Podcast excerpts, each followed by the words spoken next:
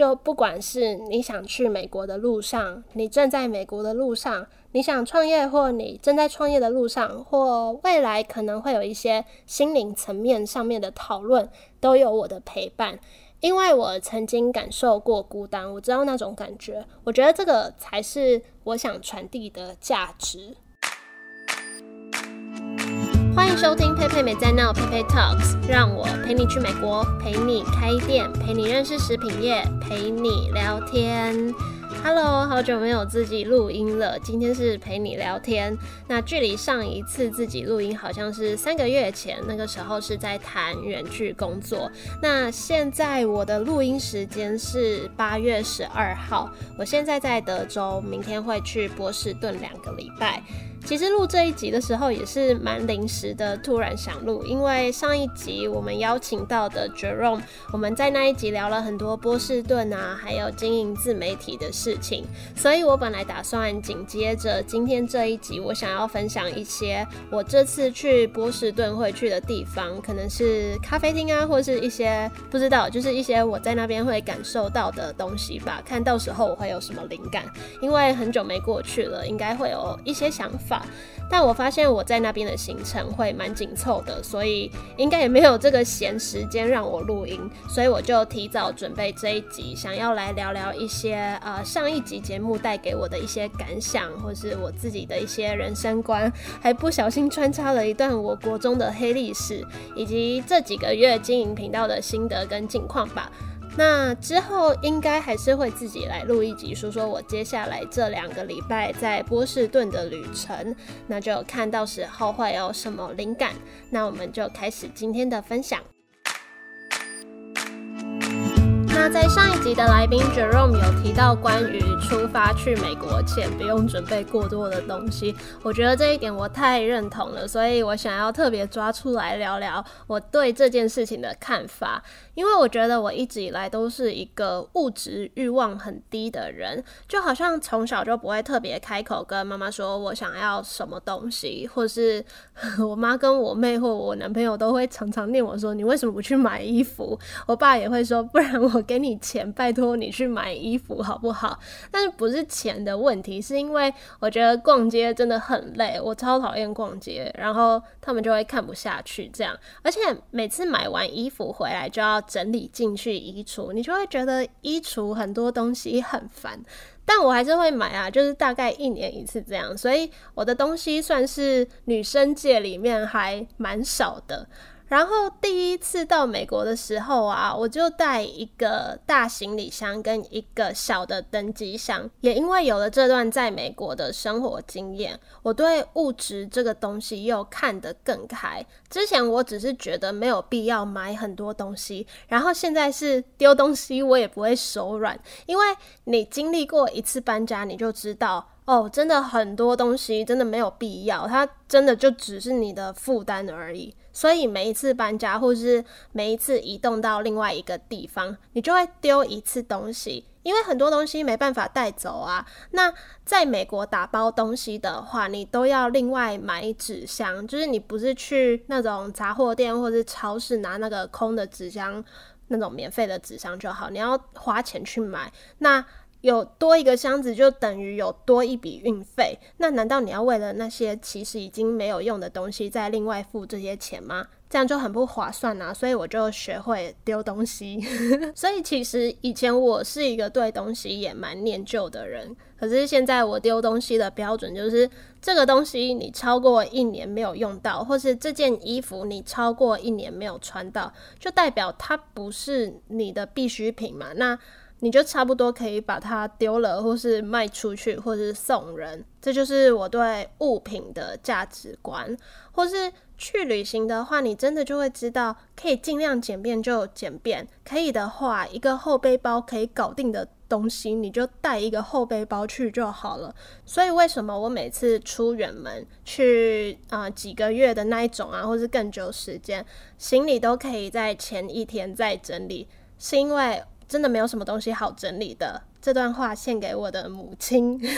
好啦，那因为我自己也在二十几岁的尾声了，我最近有时候啊，都会思考一些我对于人生的态度或是价值观。像刚刚讲的是一点，一直以来我重视心灵的程度都会比物质上的程度大很多。像是我会花钱看一场音乐剧，但不会花钱买一双鞋子。或是我会花钱买一本书，但不会花钱买一支眼线笔。再来，另外一个人生态度就是，我会很容易因为不平等的事情感到愤怒，或是一些传统观念，尤其是针对女性这一块，我会很容易因为那种传统对女生的想法、一些看法，或是一些说出来的话，觉得女生应该怎样怎样这种事情。而我会想要发声，或是我从国中开始就觉得女生应该要经济独立。其实女生经济独立这件事情，我也不太知道这个想法或行为它背后构成的原因是什么。反正我最近就蛮容易去想这些行为或思维背后的原因。那我觉得我的人生或是我的态度，从国中以后改变蛮多的。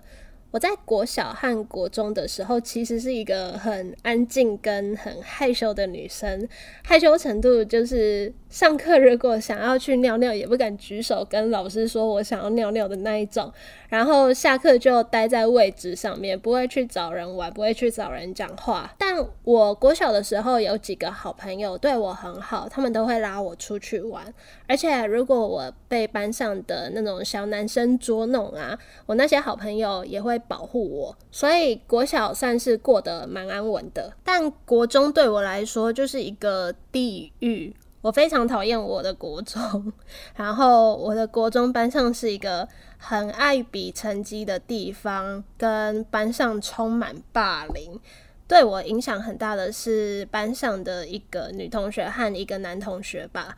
先说说那个女同学好了，她是一个很强势的女生，很爱拉着我陪她做任何事情，像是陪她找老师啊，陪她去厕所啊。我从小就不懂为什么女生要一起手牵手上厕所这件事情。好，反正她说我是她最好的朋友，但她很喜欢找我比成绩，或者是取笑我一些事情。然后我不懂成绩有什么好比的，也不懂那些事情有什么好取笑的。我也不懂为什么好朋友会取笑你，而且不是开玩笑的那种取笑，是认真的。呛你的 那种取笑，我姑且就把它想成因为他没自信而把这些情绪在我身上抒发吧。但是那个时候的我就是一个弱女子，完全没有能力反击的弱女子，完全不敢呛回去，或是完全没有拒绝别人的能力。所以，呃，那三年我就一直跟着他做我不想做的事情，这样子吧。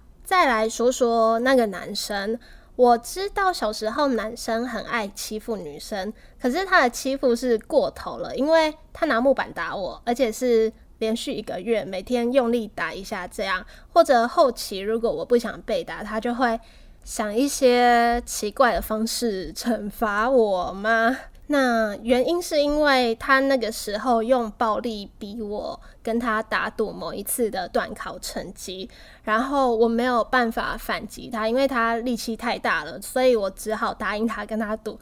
然后我就不争气的输了。那这件事情让我觉得很丢脸，也很没有面子，因为是在很多人面前被打，我觉得那个时候丢脸的程度大过于那个痛的程度。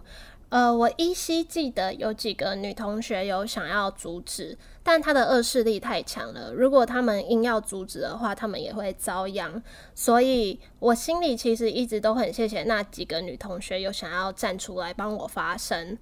那至于刚刚讲的那个自称是我最好朋友的女同学，完全没有帮我制止这件事情。我在想，这是不是我后来一直对于好朋友的定义有点严格的原因？我也不知道。反正，嗯，我那个时候就没有能力反击，因为我力气很小，所以后来的我还蛮懊悔那个时候为什么我可以这么弱。因为如果是后来的我，我一定会去跟他打架。我现在力气超大。然后我一定会阻止他霸凌其他的同学。我觉得霸凌这件事情真的很要不得。呃，我觉得在我身上的事情，我不归类在霸凌，我归类在他玩过头的欺负。但是因为这件事情的发生，让我学会保护自己，以及变得更强壮，不管是心理上的强壮，或是力气上 也很强壮。但是有些人不是诶，有些人因为小时候的被霸凌而造成一辈子的阴影，我觉得这样真的很可怜。然后那些霸凌别人的人，在长大后是过境迁，他们可能就只会说一句：“因为小时候不懂事，所以带过了。”傻眼。所以我真的蛮想跟我身边的人说，因为可能在不久的将来，大家也会陆续有小孩嘛，那小孩也会进入学校生活啊，开始跟别人一起相处。真的要好好关心自己的小孩有没有被欺负，或是有没有欺负别人。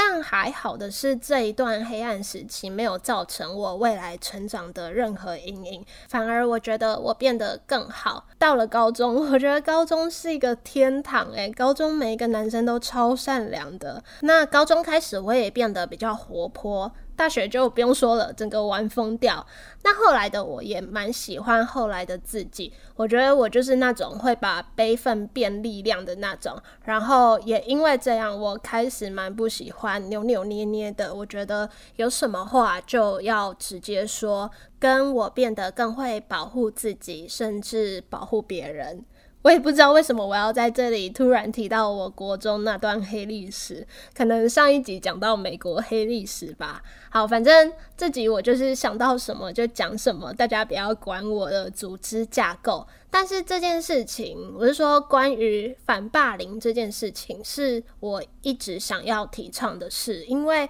我真的听到太多太多人在小时候遭遇不合理的事情了，我觉得这个真的很不 OK。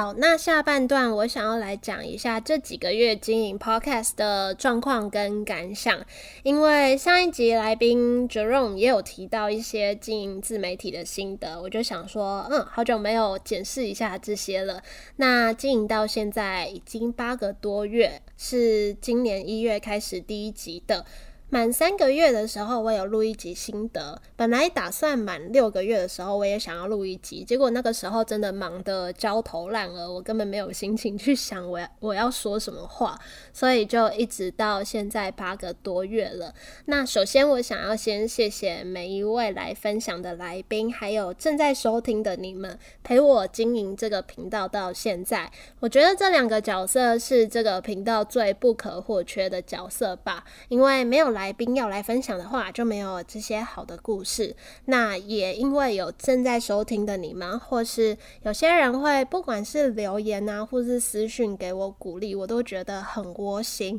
然后我也才有这个动力继续下去，让我可以在工作之余还做这些事情超过半年的时间。那我觉得一开始的三个月是最不稳定的时期吧，因为那个时候刚开始执行这件事。很多地方都还在摸索，比如说 I G 的贴文，我都会花太多时间在写内容，或是想那个版面，那往往花掉的时间都比你一开始预计的时间多出好几倍，所以其实会蛮挫折的，就是不知道自己为什么要花这么多时间，然后这个时间不花好像又不行，因为。过不了心理这关的品质，你就没办法送出去这份音档或是这篇贴文。所以音档其实一篇音档，我自己就听了好几次。你们要猜猜看几次吗？好，答案是五次以上。我也不知道大家都会听几次诶，但呃，我差不多就是这个数字吧。那哪五次呢？第一次就是初检。这也是花最长时间的一次，因为要把不顺的地方都剪掉。那我在想，有可能是我环境的因素，或是设备的因素，导致我额外花的一些时间。因为我目前没有固定的录音地点，所以有时候的音质是不稳的，或是有的时候录音上会不小心发生一些声音的意外。我不确定大家有没有听得出来。哪几集有一些意外，所以那些意外真的会让你非常崩溃，崩溃到一个极致，然后你得要想办法去修补。所以因为这一些这种不稳定的因素，你就要花额外的时间去修。但是短期内也不是很好解决这个问题，因为目前我没有预算租借录音室。那有在听我之前分享远距工作的人，应该也大概知道，我这一两年的规划就是不会在单一个地方。其实就连我在台湾的时候，我每个礼拜也都是要一直移动住的地方，就是我们假日都会去另外一个地方住，这样。所以我觉得短期内应该就是这样子吧。我还是会尽力把音质用到我能力范围内最完美的状况再发出去。那刚刚是第一次的初剪，第二次呢，后来。我就是会每集都会录开头跟结尾嘛，我觉得开场做一个介绍，结尾做一个总结，或是补充一些我对这集内容延伸的想法。这样会比较完整，所以后来我都会做这件事情。所以我剪完初剪就会重听，一来是重听看看有没有要修的地方，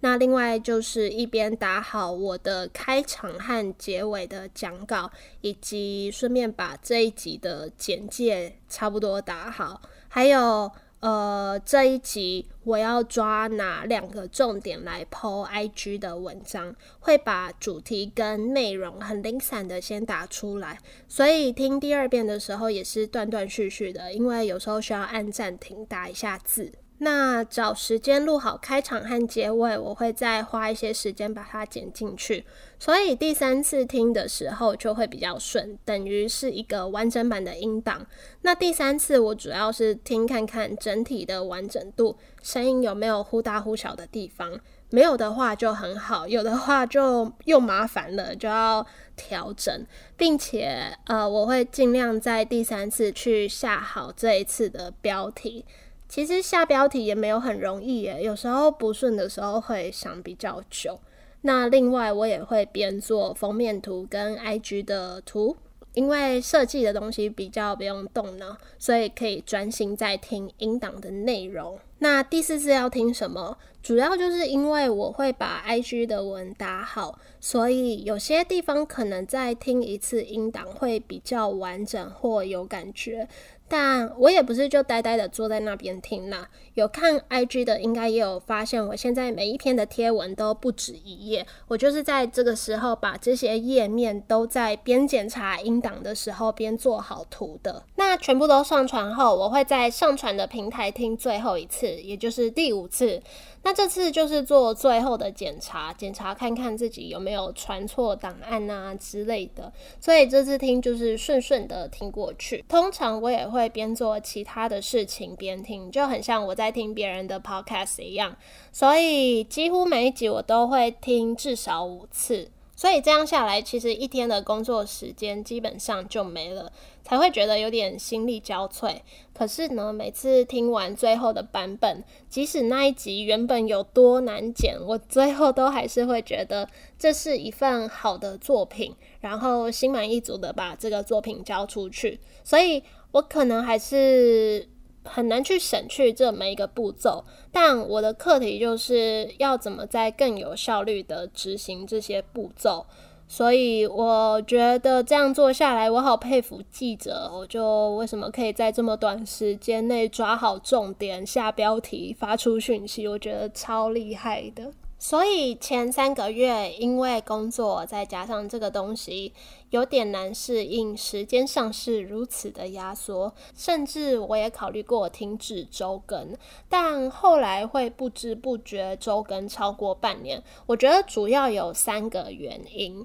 第一个原因是，我觉得我有把一半的心态把这件事情当成工作。为什么会说是一半呢？因为我没有打算要把这个东西当成事业，我还是希望这是一个我可以很自由的空间。那把一半当成工作的心态呢，是因为这样子才可以呃督促我准时在 deadline 之前完成上传和发文这个动作。可以对这件事情负责，这是第一个原因。那第二个原因是我的库存很多。说到这个，其实我也有一点对一些来宾不好意思，因为还有几个音档其实是四五月的时候就录音的，但因为一些排程上的问题，所以还没有播出。那这可能也是之后我需要改善的点，就是控制库存，可能要在时间安排上面，或是邀请人的呃步骤啊上面更有规划和方法。不过就是因为有超多的库存，让我可以一直准时播出音档。因为有时候录音啊，或是写文章啊、创作这种事情，你很需要闲情逸致，或有时候。状况不好或忙碌的时候，你可能不会还想要提起精神做这件事情。所以有充分的准备库存的话呢，你就可以避免自己在这种没有时间、没有灵感或是心情的时候生不出东西这样的状况。这个是第二个原因。那第三个原因就是。我觉得每一次跟来宾聊完天，我都很开心，就我就会觉得那一天特别的开心。不管是跟认识的人，或是不认识的人，如果是跟认识的人呢，我因为访谈而有这个机会，可以跟对方更深入的聊天，可以聊一些平常我们可能没有机会聊的议题，或是让我有这个机会更认识这个人。那如果是跟本来不认识的人聊，我会因为这个访谈而去多认识一个人或者是一家店。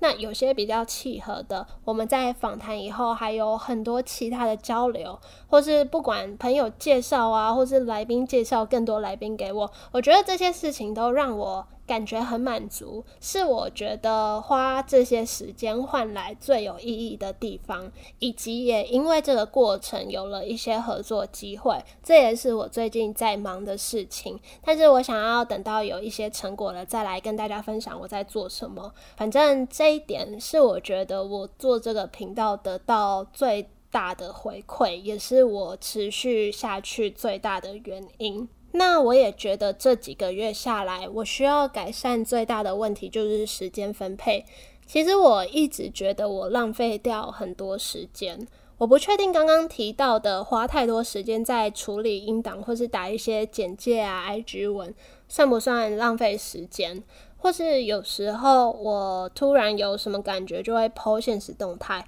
那也是很容易花一些时间。但确实每次都让我对于超出计划的时间这一点感到有点挫折。然后我觉得我好像已经很久没有像出国之前那段边工作边念书的时光，那段压力爆表的时光，所以我。一直都觉得在那以后，我一直都过得松松的。可能有人会觉得，哪有你明明就在这几年完成很多事啊？但对我来说，后来的不管是去美国念书的压力，或是找工作的压力，或者是后面在工作的时候的压力，都没有那段时间的一半吧。所以我一直觉得，我已经很久没有把自己。上紧发条了，那最近就有一点觉得说，是不是因为这样子没有让自己处于压力的状态下，又几乎现在我在做的事情，所有的时间计划都是掌控在自己手上的，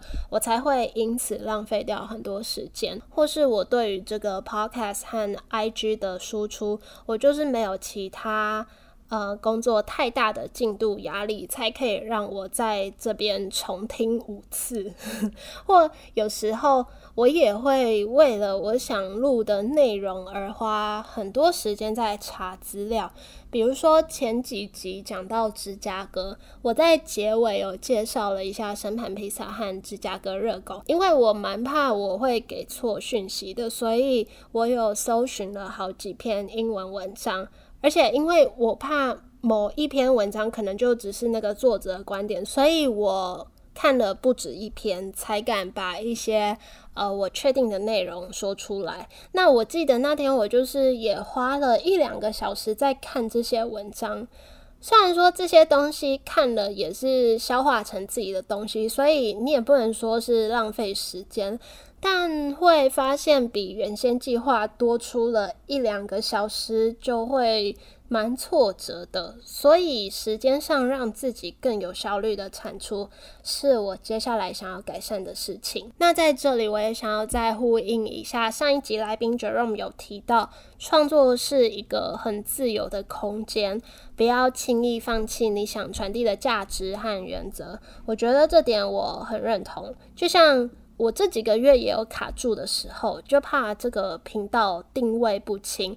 因为我自己是学行销的，我很知道品牌定位这件事，而且我一直在协助别人找到品牌定位，我却在自己身上无法聚焦某个议题。但是回头想 Jerome 说的这句话，创作应该要很自由，我想这应该就是我的原因吧，因为我把这里当做一个创作的平台，我不想要被什么东西局限住，然后我希望这里是一个。我想讨论什么事情，我就讨论什么事情的地方，而且最核心的价值其实就是陪伴。就不管是你想去美国的路上，你正在美国的路上，你想创业或你正在创业的路上，或未来可能会有一些心灵层面上面的讨论，都有我的陪伴。因为我曾经感受过孤单，我知道那种感觉。我觉得这个才是我想传递的价值。最后，我想要跟听到最后的你们分享一件事，就是呢，这周是我的生日。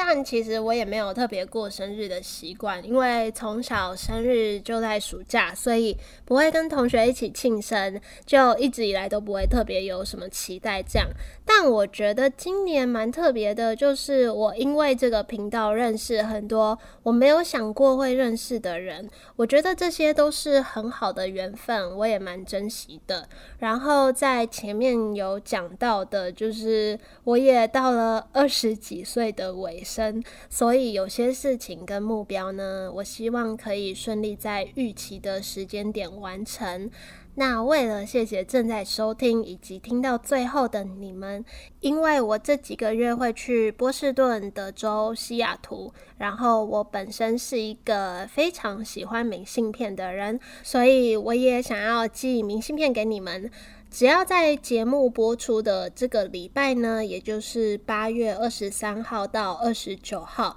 分享我的节目在你的 IG 现实动态，然后你可以打一些对这个节目的感想，或是你听到这里的心得，或是任何想对我说的话，都可以随便看你们，然后 tag 我的 IG Pepe Talks P E I P E I T A L K S。你可以把你的页面设公开，让我直接看到，或是想要截图私讯我也可以，都可以，就让我看到就好。我会准备十张明信片，而且写一些话寄给。呃，前十个分享的人，如果超过十个了，我也会在节目简介注明一下。所以分享之前也可以去简介那边看还有没有这个明信片的活动。那这个小活动我就不在 IG 上面公布，就只有在这边说，让听到最后的你们知道。那就谢谢你们的收听跟陪伴，今天就到这里。很期待我可以顺利的寄出十张明信片。我们就一样下周一见喽拜拜。